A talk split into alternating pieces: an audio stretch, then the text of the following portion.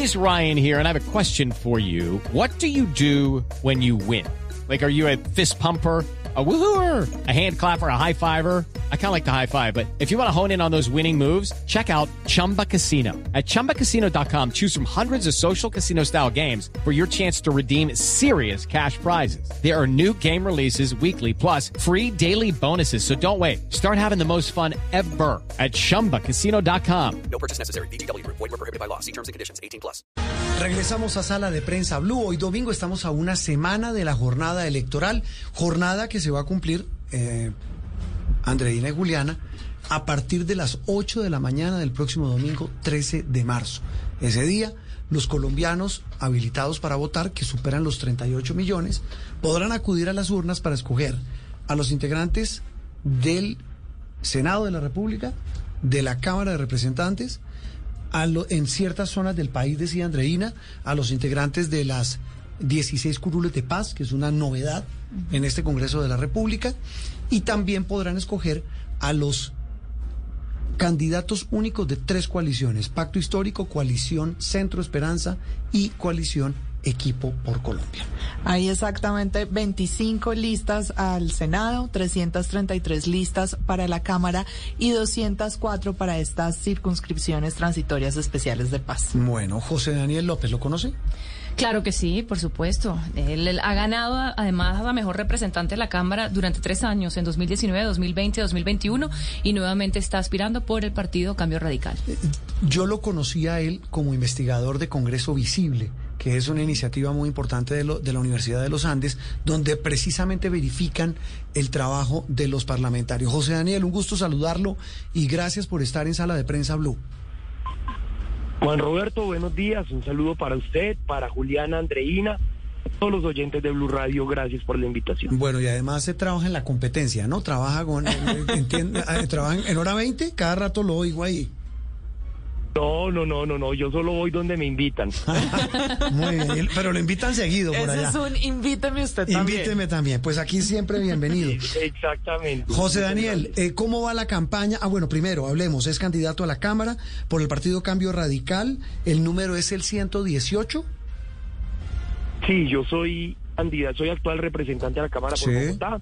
Estoy aspirando a mi segundo periodo en fórmula con David Luna. Yo soy el número 118 de Cambio Radical. Bueno, eh, la- la- el trabajo que lleva hasta hoy en el Congreso y lo que pretende eh, José Daniel para convencer a los, a los eh, sufragantes de que vuelvan a votar por usted y los que no lo hicieron lo hagan para seguir en el Congreso de la República. Bueno, Juan Roberto, permítame primero un, un corte de cuentas Sí. para decirle a la gente que llevo tres años y medio en la Cámara de Representantes. Hemos impulsado siete reformas distintas. Quisiera mencionar algunas. Por ejemplo, soy el autor, junto a Juanita Gubertus, de la ley de licencia compartida. Es la ley promulgada el año pasado por el presidente que amplió la duración de la licencia de paternidad en Colombia. Un poco con el propósito de, de reducir brechas de discriminación laboral contra las mujeres pero también de promover mayor participación de nosotros, de los hombres, en la crianza de nuestros hijos. También saqué adelante la ley de pasantías. Es una ley que es de- desde el año 2020 hace que todas las pasantías, las prácticas, las monitorías que hacen los, los estudiantes universitarios les valgan como experiencia profesional.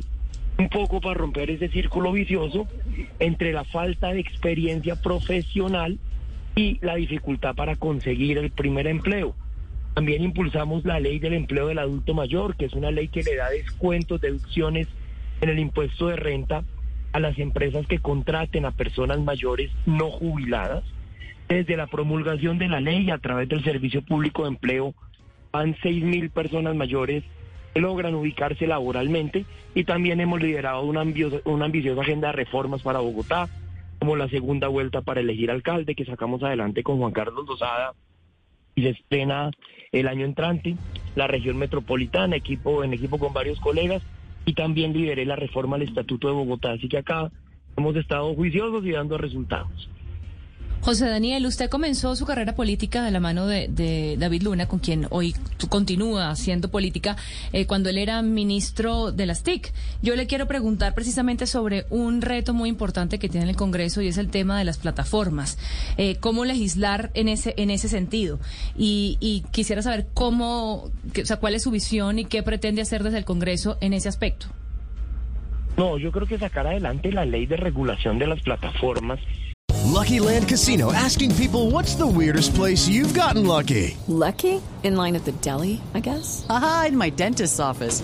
More than once, actually. Do I have to say? Yes, you do. In the car before my kids' PTA meeting. Really? Yes. Excuse me, what's the weirdest place you've gotten lucky? I never win and tell. Well, there you have it. You can get lucky anywhere playing at LuckyLandSlots.com. Play for free right now. Are you feeling lucky?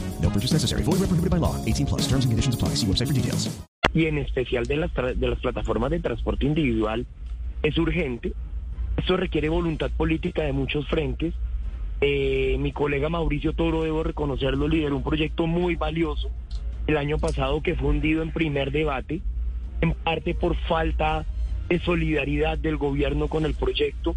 Yo creo que a uno le puede gustar que mañana temprano salga el sol o no salga el sol, pero lo que uno no puede pretender es que el sol no salga.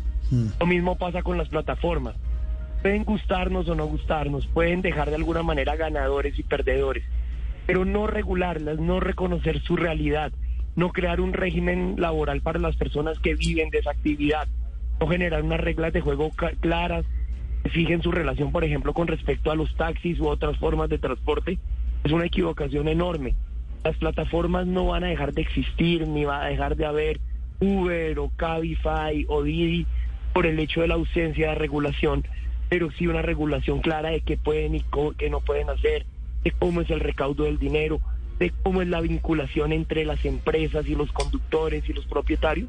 Creo que simplemente generar reglas de juego para una realidad que es absolutamente irreversible. José Daniel, una pregunta puntual sobre un tema puntual que ata- le atañe a usted, que es el eh, de Bogotá, y es el de estos benditos trancones. ¿Qué hacemos con el tema del pico y placa? ¿Estaría dispuesto, sería partidario de ampliarlo, por ejemplo, a los sábados? Juan Roberto, yo no soy amigo, era muy amigo del, del viejo pico y placa, el Sí. que iba de 6 a nueve y media de la mañana, Ajá. desde las 7 de la noche.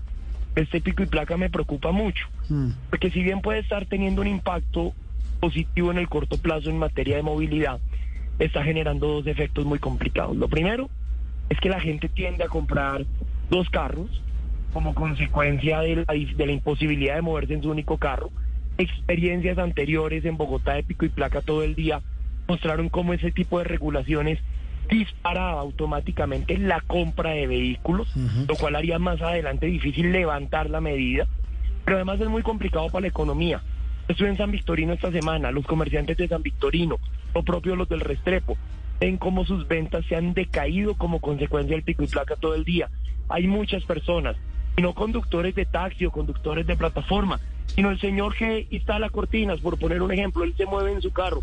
Y si usted lo saca de circulación dos o tres días hábiles a la semana, está dando un golpe durísimo a sus finanzas familiares. Luego, creo que en términos de costo-beneficio, no es una medida proporcional. Sí tiene unos beneficios de corto plazo claros en aliviar el trancón, pero en el largo plazo genera más parque automotor un impacto socioeconómico que creo que es excesivo para el beneficio que trae la medida. Y viene otro efecto ahí, José Daniel, para una respuesta corta, pero es que el tema es clave. Es que la gente está comprando no tanto carros, motos. Motos. Bogotá se está inundando el doble o el triple de motos.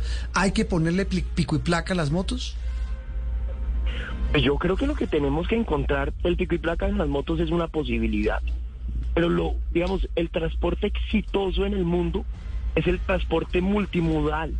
Nosotros no podemos pretender resolver el problema de la movilidad en Bogotá a punta de restricciones solamente. Acá la única forma de reducir la venta de vehículos, la venta y circulación de motocicletas es compitiendo con un transporte público eficiente y de calidad.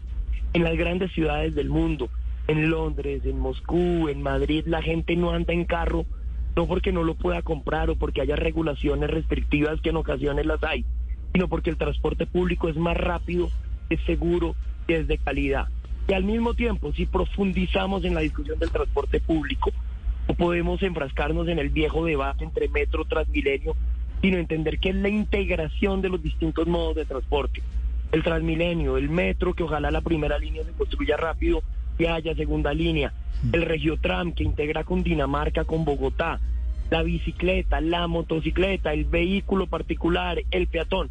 Es esa conjunción de alternativas lo que termina ayudando a que una ciudad enorme como Bogotá tenga una movilidad sostenible en lugar de hablar de mecánica política, de intrigas, de peleas, que es lo que habitualmente pues se destaca en los medios y en, el debate público, estamos hablando con algunos de los aspirantes al Congreso de los temas que les, les duelen a los colombianos y que hacen parte del día a día. Lo hacemos con José Daniel López, candidato a la Cámara por Cambio Radical, quiere repetir y sin duda, de verdad, hay que decirlo, uno de los mejores congresistas que tiene hoy Colombia. José Daniel, un gusto saludarlo, un abrazo y mucha suerte. Juan Roberto, muchas gracias por la invitación y simplemente permítame recordarle a los oyentes interesados en votar por mí, que es un cambio radical 118 a la Cámara por Bogotá. Hago equipo con David Luna, cambio radical número uno. Step into the world of power, loyalty. and luck. I'm gonna make him an offer he can't refuse. With family, cannolis, and spins mean everything. Now, you wanna get mixed up in the family business. Introducing The Godfather at Choppacasino.com.